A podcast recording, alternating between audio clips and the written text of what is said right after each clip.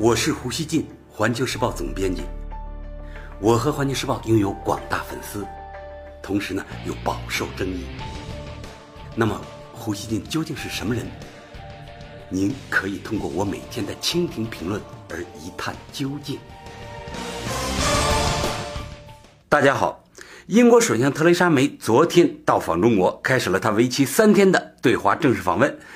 这是2015年习近平主席对英国进行历史性国事访问，两国宣布构建面向21世纪全球全面战略伙伴关系，开启中英关系黄金时代后，双方首次举行总理年度会晤，也是梅就任首相后首次正式访华。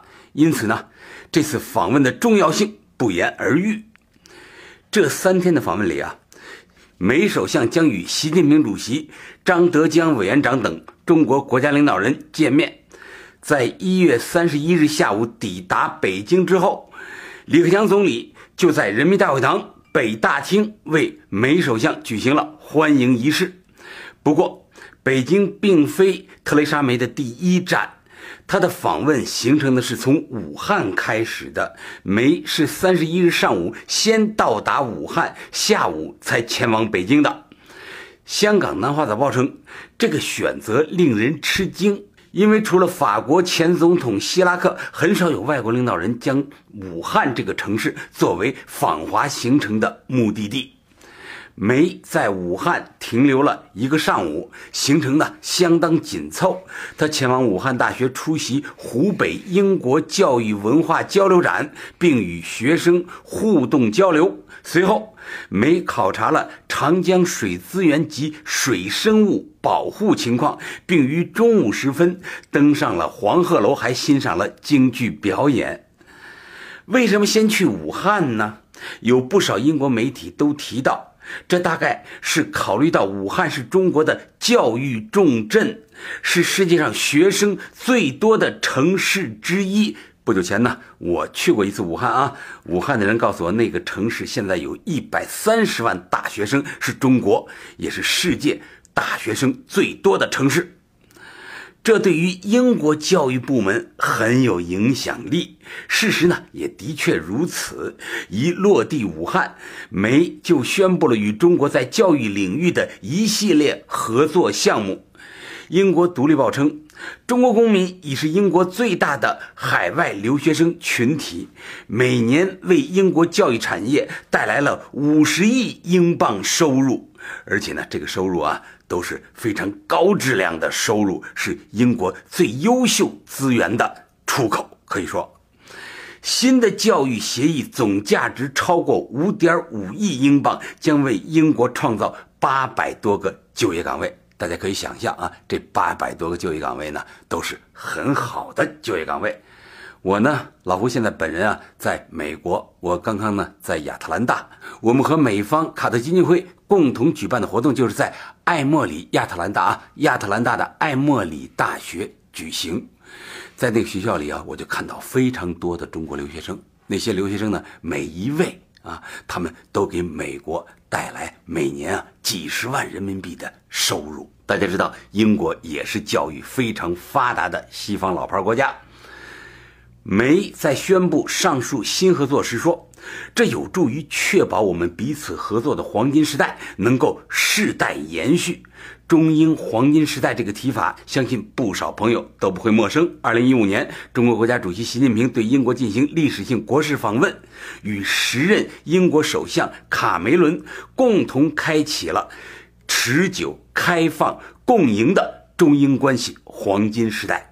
法新社一月三十一日报道说，梅与李克强总理在人民大会堂会晤时，双方都赞赏了两国关系的黄金时代以及贸易潜力。英国《每日快报》一月三十一日报道说，在李克强与梅的见证下，中英签署了贸易与投资合作协议，这成为两国关系的新高点。中国同意向英国市场开放并进口英国农产品，该协议被认为是英国脱欧后自由贸易前景的一个标志。法新社说，双方还同意采取新措施，改善中国市场准入，消除贸易壁垒等等。很显然啊，扩大中英经贸正是梅此行的侧重点。随同梅访华的有英国国际贸易大臣里亚姆·福克斯，以及一个最大规模的商业代表团。这几乎是当下大国领导人出访的标配。在梅出发前，英国舆论总体上表现出了较大的期待，希望呢能多签大单。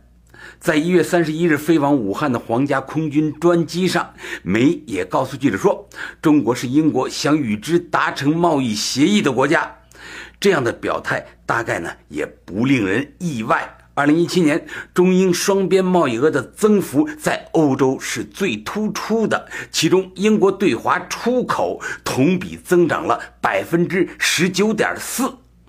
老胡觉得，这大概是人们预期中英关系下一步走势的核心依据。但是呢，中英关系是复杂的。从伦敦方面看，中英关系大体有两条主线。一是啊，英国对发展与中国合作逐年上升的强大需求，特别是英国脱欧之后，中国对英国的重要性进一步在战略上突出了出来。二是英国，它是个典型的西方国家，西方世界对中国有偏见，他们对解决彼此间问题的思维方式很相近，其所导致的副作用。在英国对华关系中也会不断发作。卡梅伦执政六年，中英关系就充分展示了这两条主线的博弈。卡梅伦执政初期，他鲁莽的会见达赖，导致了中英关系近一年半的停滞。之后呢，卡梅伦政府痛定思痛，在欧洲国家中率先加入了亚投行，并非常主动的。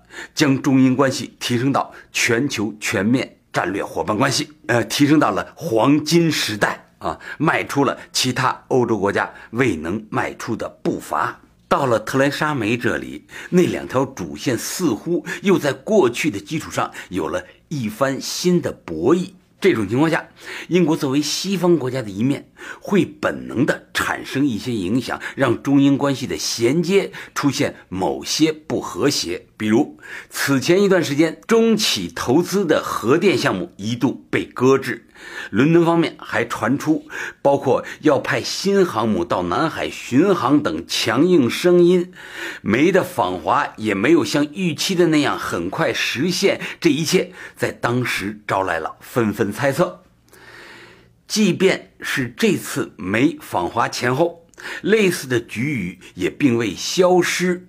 比如，在梅访华前，一些媒体和政客就在人权和香港问题上向梅施压。《卫报》一月三十一日还刊登鼓动非法占中的香港学民思潮召集人黄之锋的投书。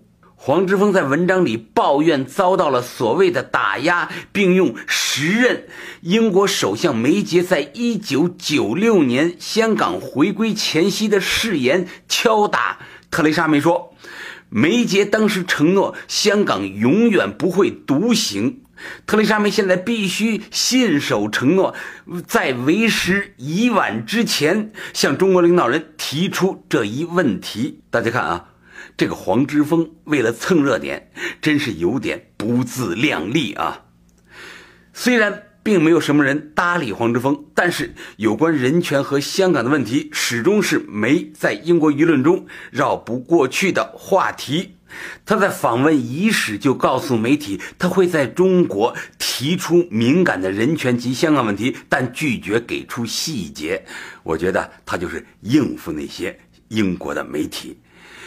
《卫报》说，梅以此回应一些人有关英方对北京懦弱的批评。文章说，没什么人相信梅会公开在这些问题上挑战中国。美国彭博社说，梅将在。政治和贸易之间走钢丝，他需要在保持中国与英国建立强大关系的意愿与一系列政治关切之间找到平衡。实际上啊，就连英媒自己也承认，在英国政坛、党内民意分歧如此严重的情况下，首相恐怕怎么做都很难取悦所有人。BBC 说，做成一件事可能很难，但从鸡蛋里挑骨头却很容易。